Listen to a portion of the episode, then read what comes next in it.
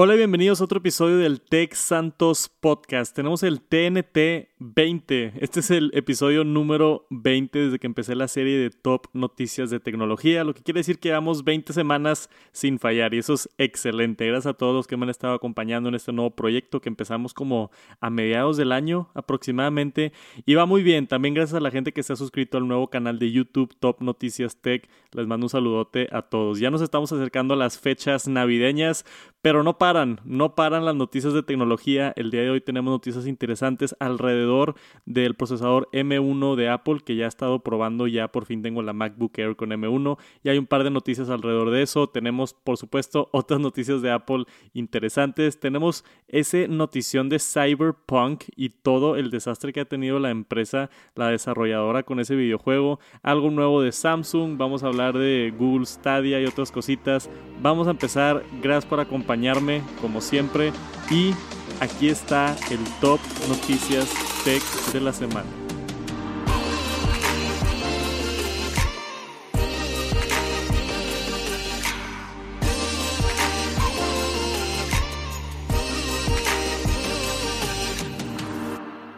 Y vamos a empezar con una actualización al procesador M1 de Apple. Ya estoy probando yo la MacBook Air con M1 y hasta ahorita he quedado impactado con la velocidad del procesador y la batería.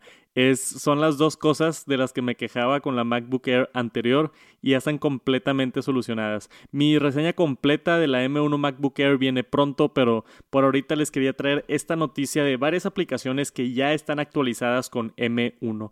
Primero que nada, y no la tengo aquí en pantalla, pero World of Warcraft, ese juego súper popular de Blizzard, está optimizado para correr en silicio de Apple, en los procesadores M1. Esto no me lo esperaba, me sorprendió por completo completo que un juego tan grande y tan popular como World of Warcraft haya entrado al mercado de Apple y desarrollar su aplicación o optimizarla específicamente para los procesadores de Apple. Se me hizo genial. Tenemos también aquí la noticia que salió el día de hoy de Microsoft 365. Ya tienen soporte nativo para M1. Entonces, ¿qué es esto? Word, Excel, PowerPoint, OneNote, todo lo de Office que sé que mucha gente alrededor del mundo lo utiliza, ya tiene el soporte de M1 para Mac. Entonces esto es excelente noticia para toda la gente que estaba viendo si comprar una, pero utiliza, mucho Word y Excel y PowerPoint, ya están completamente optimizadas. Corren muy bien con Rosetta. Yo estuve probando, por ejemplo, creo que Word y corría muy bien a pesar de no estar optimizada, pero ya que está optimizada, pues mejor. Y así vamos a ir viendo más desarrolladores. Photoshop viene en enero. Por ahorita Lightroom por parte de Adobe ya está optimizada con M1. También una nueva versión de Visual Studio Code, que no sé qué es eso, pero yo creo que está orientado a esa gente que hace o desarrolla código en el ecosistema de Microsoft. Y también Firefox. Firefox salió con una, una algo interesante que dijeron, ¿no? Porque primero que nada ya están actualizadas con M1 para las Macs y dice Firefox que, que tienen mucho mejor rendimiento y mucho mejor optimizada la plataforma con el procesador de Apple. Entonces apreció muchísimo a Apple y están presumiendo 2.5 veces más rápido que antes. Entonces Firefox, si utilizan este buscador, este navegador, eh, ya está optimizado con M1 de Apple. Yo uso mucho Safari y Chrome de repente. Chrome creo que todavía no está optimizado. Puede que sí, vi ahí varias aplicaciones de Google que ya estaban empezando a estar optimizadas con M1. Pero de todas maneras, me encanta esto. Ya los no se están tardando mucho los desarrolladores. Nada más tenemos dos, tres semanas con las MacBooks con M1 en el mercado y ya se están actualizando muchas de las aplicaciones más populares del mundo. Y en yo creo que los siguientes seis meses ya casi todas las aplicaciones van a estar actualizadas con el soporte nativo para correr lo más eficiente y lo mejor posible en esta nueva generación de Mac. Y después tenemos a Samsung en las noticias con un lanzamiento bien interesante. Ya llevamos varios años, yo lo vi el año pasado en Las Vegas cuando fui a CES triste que este año no tenemos CES, al menos presencial, pero el año pasado yo vi esto en persona, es la tecnología micro LED de Samsung, es supuestamente mejor que OLED, tiene todos los beneficios de OLED, de que cada píxel se prende y se apaga y los negros perfectos y el mejor contraste en una pantalla posible, pero no tiene los lados negativos de OLED como burning o otras cosas que, que pasan con las OLED. Pero ahorita ya por fin comercializaron y están anunciada, la van a vender 110 pulgadas micro LED. Es una pantalla gigantesca. Las fotografías aquí que estamos viendo, los que están viendo el video de YouTube, estos espacios, estas salas están ridículamente grandes. Obviamente son casas de mucho lujo. es difícil meter una pantalla de 110 pulgadas en, en, una casa normal. Al menos yo sé que aquí en mi cuarto esta pantalla no, no, no sé, se vería ridículo. No, no hay ni espacio para tener una pantalla de 110 pulgadas. Pero si algún día tengo el espacio, me encantaría tener 110 pulgadas, no manches. Yo tengo una de 60 pulgadas y se me hace grande para mi cuarto, entonces ya tenemos ahora la, tecnología para tener pantallas súper grandes y lo padre de micro LED o vimos allá también la The Wall de Samsung, la pared, que puedes agregar módulos, ir agregando para extender todavía más la pared o tenerlo de una forma irregular. Si quieres una pantalla un poquito más alta, un poquito más alargada o como tú la quieras para que se conforme al espacio o llenar simplemente toda una pared con pantalla. El futuro está bien emocionante. Por supuesto que esto es carísimo. Siempre que vemos nueva tecnología así, aparte tiene HDMI 2.1, 120 Hz, este, gaming en 4K, tiene todo lo mejor de las televisiones ahorita y por supuesto que está carísimo por ser la nueva tecnología, ¿no? Por ser la nueva tecnología de micro LED. Pero van a ir bajando de precio. De hecho, he visto que ya están empezando a bajar de precio las televisiones de 8K. Entonces, así como 4K empezó carísimo y se tardó un par de años en, en llegar a, a precios para los mortales. este, espero yo que, que micro LED en algún futuro, en unos 3, 4, 5 años, ya sea como el estándar y podamos disfrutar de esta tecnología impresionante de pantallas. Como les dije, yo la vi cuando estuve en Las Vegas y es, es, otra experiencia completamente. Estoy emocionado por el futuro de micro LED. Sé que Apple también ya está pensando en implementar micro LED en muchos de sus productos. Se va a poner interesante la cosa. Y quería hablar tantito sobre las redes sociales. He visto mucho sobre esta noticia y esta es la última que salió ahorita el día de hoy. Twitter está empezando a, bloquear o a proveer a prohibir usuarios de poner cosas de la vacuna del COVID-19 porque hay mucha fake news, hay muchas, mucha mala información, muchas conspiracy theories, como lo, como lo llaman los gringos, de gente inventando cosas que si te vacunas te va a dar cáncer y si te vacunas, Bill Gates va a poner un chip dentro de tu cuerpo para controlarlos a todos y la gente se cree eso. Y hay algo bien interesante en, en, redes sociales porque cuando empezaron las redes sociales, Facebook, Twitter y demás, era un lugar donde tú podías expresarte libremente.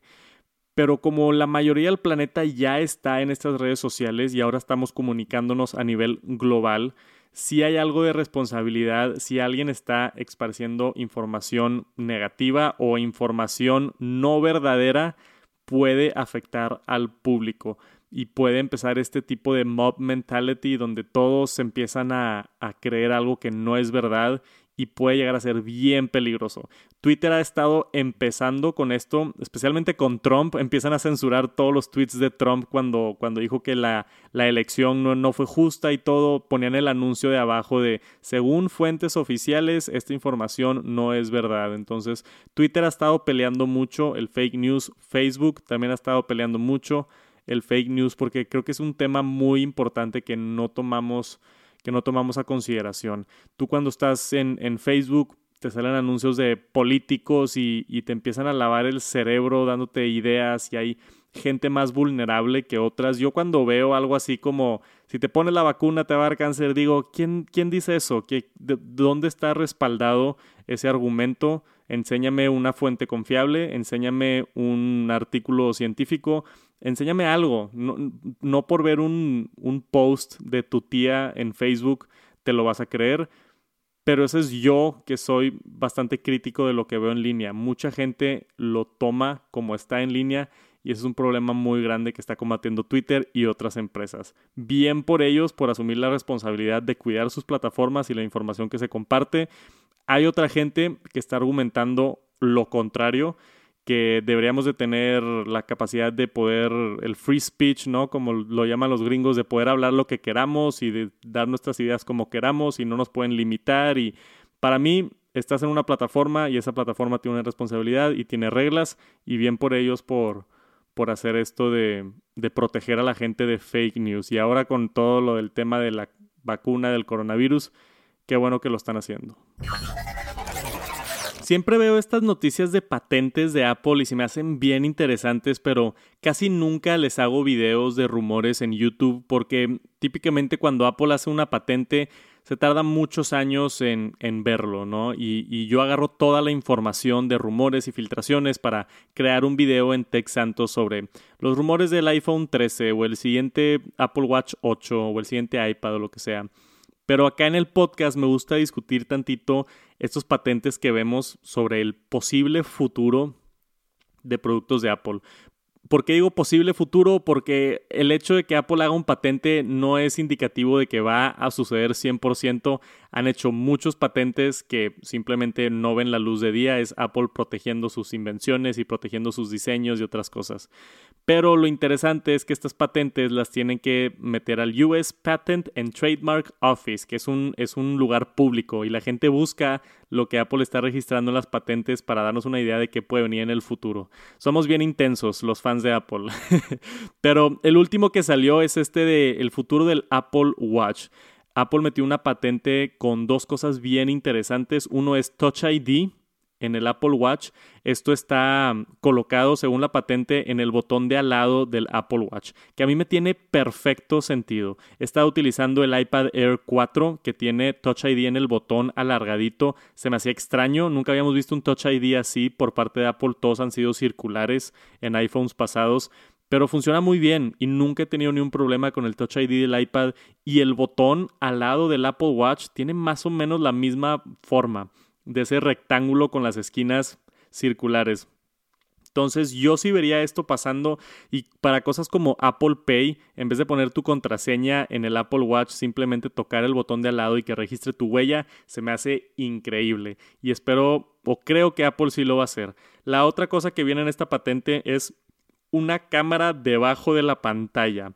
Esto es algo que estaría increíble también increíble el no gastar espacio, no tener un notch, no poner la cámara en la correa, como hemos visto a otra gente que lo está haciendo, pero tener una cámara debajo de la pantalla que solamente se active cuando la necesites. Entonces yo me imagino un futuro, esto lo veo más lejos que Touch ID, pero yo me imagino un futuro donde te entre una llamada de FaceTime, la contestes en el Apple Watch y puedas ver a la persona y la persona te pueda ver a ti.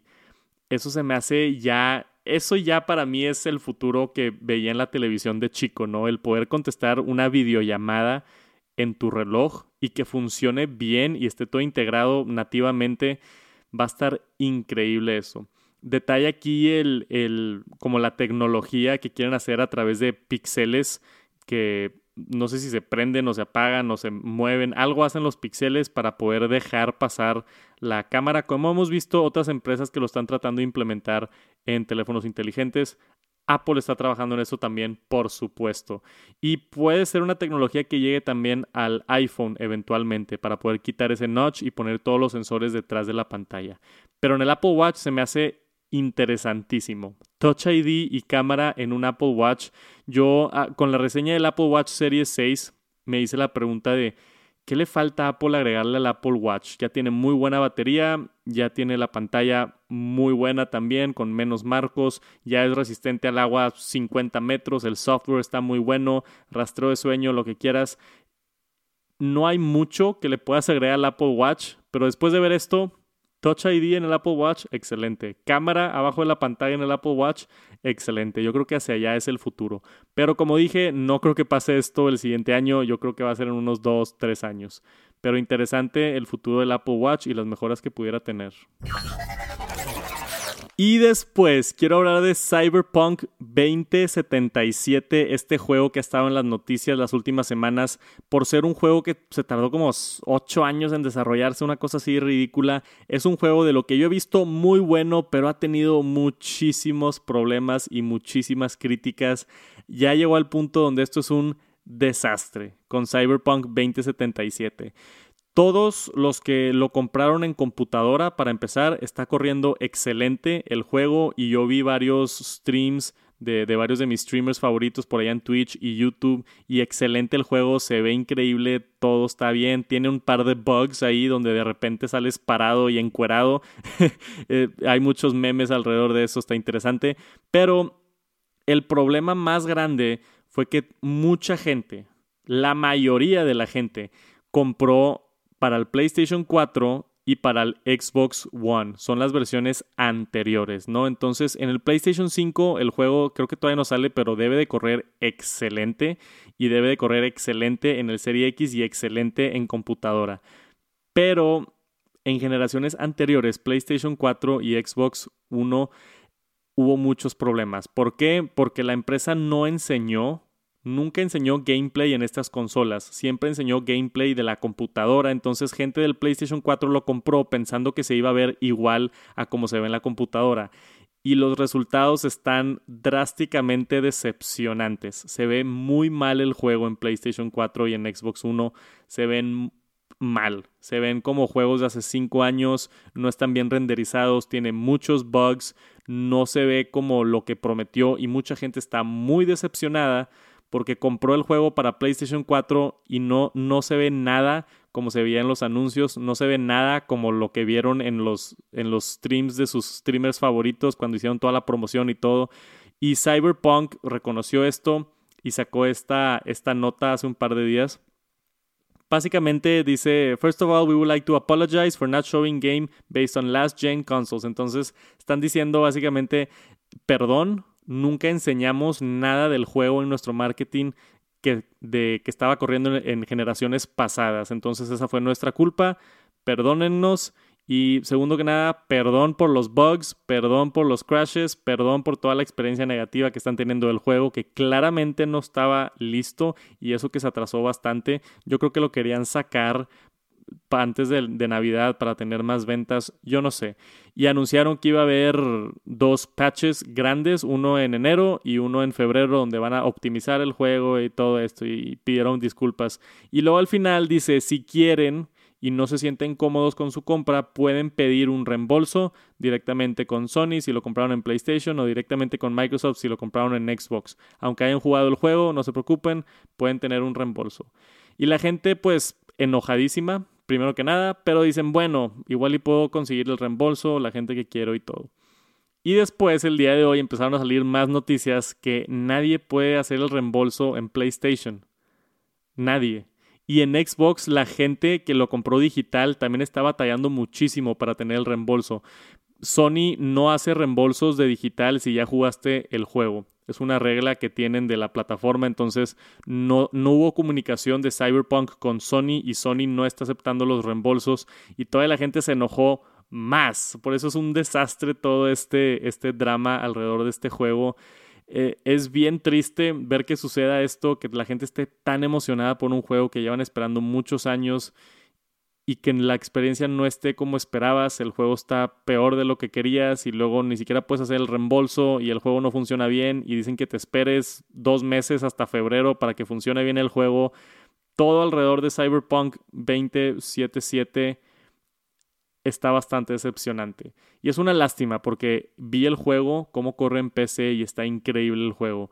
Pero claramente CD Projekt Red, que es la desarrolladora, no hizo. No, me está interrumpiendo Siri, no hizo un buen trabajo de comunicar la verdad de cómo corre su juego en diferentes plataformas y a mí eso se me hace bien mal por la desarrolladora. Porque la mayoría de la gente tiene PlayStation 4, casi nadie tiene el PlayStation 5. Entonces la mayoría de la gente lo iba a comprar en PlayStation 4 y enseñaron puras cosas de PC. Y se me hace, se me hace mal de la empresa y están en un desastre ahorita. Espero mejoren. La gente que compró el juego se tiene que esperar hasta enero, febrero para que lo actualicen y lo mejoren y esperemos que esté bien o esperemos que de tanta queja ya después dejen poder hacer reembolsos. Pero hasta ahorita ahí está el desastre de Cyberpunk 2077. Ya después de unos meses que se arregle todo esto, quizá yo lo, lo, lo puedo streamear por allá en Santos Gaming. si me interesa mucho el juego. Y después esta nota me dio muchísima risa y muchísima tristeza al mismo tiempo. Un niño en, en Estados Unidos, si no me equivoco, se gastó 16 mil dólares en un juego del iPad que se llama Sonic Forces, que es de Sega el juego. 16 mil dólares nada más para contexto de gente que vive acá en México son que 300, 400 mil pesos, casi medio millón de pesos, casi medio millón de pesos, o bueno, no, como 400 mil pesos, cerca de medio millón de pesos en transacciones dentro de una app. Imagínate la mamá cuando le llegó la factura por 400 mil pesos, cuando le llegó la factura por 16 mil dólares y se dio cuenta que su hijo estuvo comprando y comprando monedas de oro digitales en un juego de Sonic.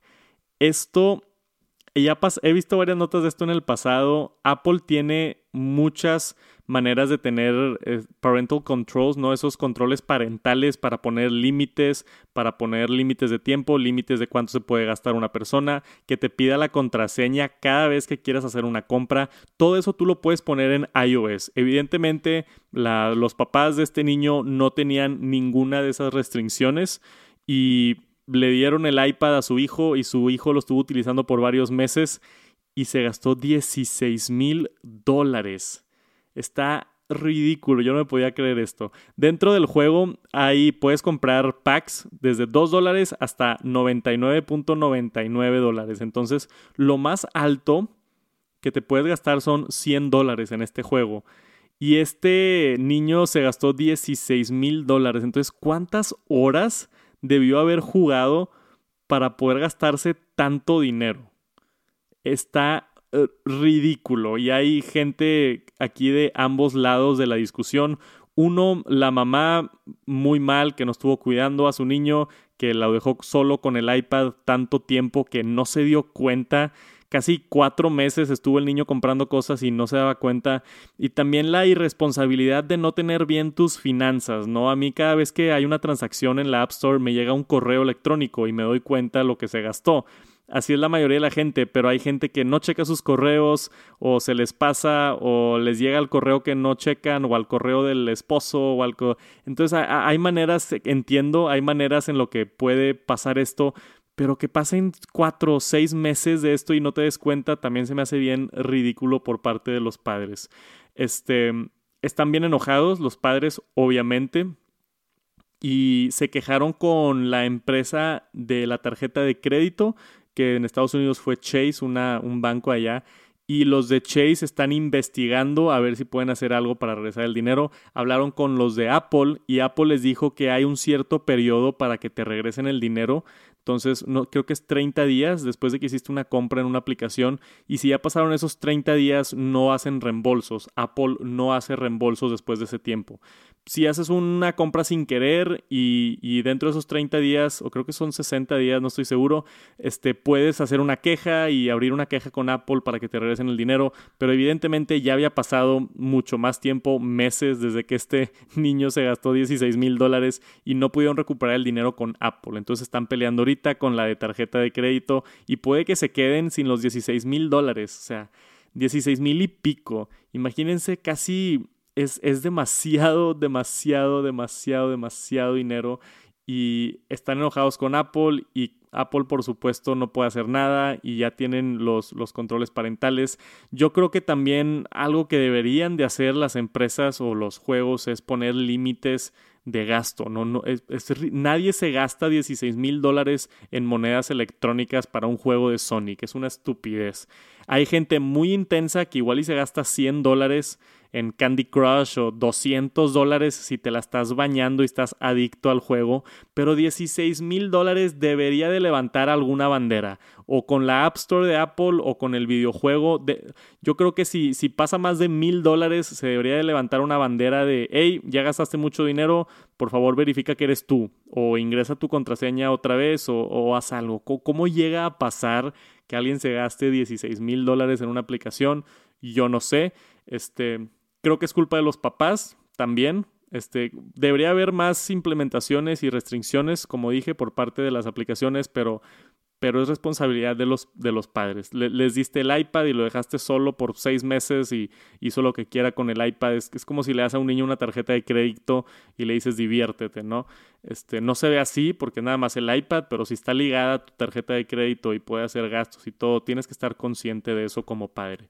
Pero me encantaría saber qué opinan ustedes. Esta noticia se me hizo como dije, chistosa y triste, pobre de esta familia y, perder 16 mil dólares en básicamente una estupidez, en nada. O sea, 400 mil pesos es mucho dinero y esta familia se puede ver muy afectada. Entonces, por más que de risa que un niño se gastó tantas cantidades de dinero, la pobre familia ha de estar en un hoyo y ha de estar en muchos problemas. Entonces, esa es la parte que a mí me da, me da tristeza. Pero ahí está, me encantaría saber su opinión y si tienen hijos, pongan esas restricciones de que cada vez que compres algo te pida la contraseña, porque todo eso se hace dentro de los ajustes de iOS. Pongan esas limitaciones porque si no, les puede pasar como a esta pobre familia. Y quería tocar el tema también de los cines. Salió esta cadena de Estados Unidos, AMC, que es una de las cadenas más grandes de, cines en, Estados Unidos. Acá en México tenemos Cinépolis y Cinemex, pero todas están batallando, todas. Y AMC, esta empresa de las más grandes en Estados Unidos, anunció ya de manera oficial al gobierno y, a sus, inversionistas y demás que en, en enero de 2021 se le va a acabar el dinero el cash flow que tienen existente se va a acabar por completo y va a quebrar la empresa. Están sufriendo mucho, muchas industrias por el, por el COVID-19, específicamente los cines, creo que es algo que, aunque ya abrieron, aquí en México están abiertos los cines, pero nadie está yendo al cine por miedo y aparte no hay películas nuevas en el cine, entonces ¿a qué vas? ¿A arriesgar tu vida para ver una película vieja cuando puedes verla en tu casa eh, entiendo por qué están batallando muchísimo los cines y, también me da tristeza que, mucha gente probablemente va a perder su trabajo y, demás, pero algo tienen que hacer. Y AMC aquí lo que está sugiriendo con Warner Brothers es les está pidiendo dinero o les está pidiendo acceso a, través de una colaboración con HBO Max y empezar a, a sacar el contenido y tener un pedazo del pastel, ¿no? Entonces porque ya vimos varias empresas que en vez de sacar sus, sus películas en cines, ahora las están sacando en sus servicios de streaming. Y eso también afecta todavía más a los teatros, afecta más a los, a los cines. Es bien triste ver esta industria caerse. Ya tenemos de manera oficial, al menos en Estados Unidos, que en enero va a quebrar este, esta cadena de cines y probablemente van a seguir quebrando las demás cadenas de cines. Es triste, esperemos, ya tenemos, se ve la luz al final del túnel con la vacuna, yo creo que se va a tardar otros seis mesecitos, pero esperemos que... A mí me gusta mucho ir al cine, me gusta mucho la experiencia, las palomitas, ver una película nueva, me gusta mucho esa experiencia y no quiero ver a estas empresas quebrar, pero tristemente son víctimas del COVID. Y por último, rápidamente, ya tenemos Google Stadia en iPhone y iPad. No es una aplicación oficial. Hubo toda esa queja de Google que no podían tener su aplicación en, la App Store por varias restricciones de Apple que no permite servicios de gaming en la nube. Pero ya se logra. Si tú entras en, en Safari en el iPad o en el iPhone a stadia.com ya puedes descargar y jugar los videojuegos a través de una web app. Entonces encontraron una alternativa o se pusieron de acuerdo con Apple, no sé qué hicieron, pero ya funciona de manera oficial Stadia en el iPhone y en el iPad para toda la gente que quería jugar. Son 10 dólares al mes y te da acceso a muchos videojuegos. Es como el Netflix de videojuegos que está intentando sacar Google. Vamos a ver cómo les va. Puede ser que yo lo pruebe para un, para, para un video allá en el canal de Tech Santos. Está interesante. Tienen juegos muy populares como Red Dead Redemption 2, Assassin's Creed Valhalla, este, el nuevo de 2K21 de, de la NBA. Entonces tiene juegos muy buenos y por 10 dólares al mes puede valer la pena. Y ahora que funciona en iPhone y en iPad, vamos a ver cómo corre. Pero yo los mantengo al tanto sobre esta noticia. Google Stadia ya disponible en iOS. Y eso es todo lo que tenemos esta semana en el TNT. Espero lo hayan disfrutado. Les mando un saludote. Si ya están empezando a salir de vacaciones, si están en la escuela o si ya tienen un tiempo libre, espero disfruten las fiestas navideñas. Cuídense todavía, por favor. El coronavirus está más fuerte que nunca, especialmente en México. Tengan mucho cuidado si ven a gente con tapabocas y a distancia. Cuídense, felices fiestas. La siguiente semana yo creo si va a haber un TNT, todavía no estoy seguro. Igual y lo hago antes, el lunes o martes, para que no caiga exactamente en Navidad. Pero nos vemos pronto. Este proyecto va a seguir. Este año fue un año como de arranque para el Tech Santos Podcast. Pero el siguiente año venimos con todo y venimos a crecer. Gracias a todos por el apoyo por acá en el podcast, tanto como en Instagram y tanto como en Twitter y por supuesto que en el en el YouTube de Tech Santos. Gracias a todos por el apoyo. Nos vemos pronto. Nos vemos la siguiente semana. Felices fiestas. Peace.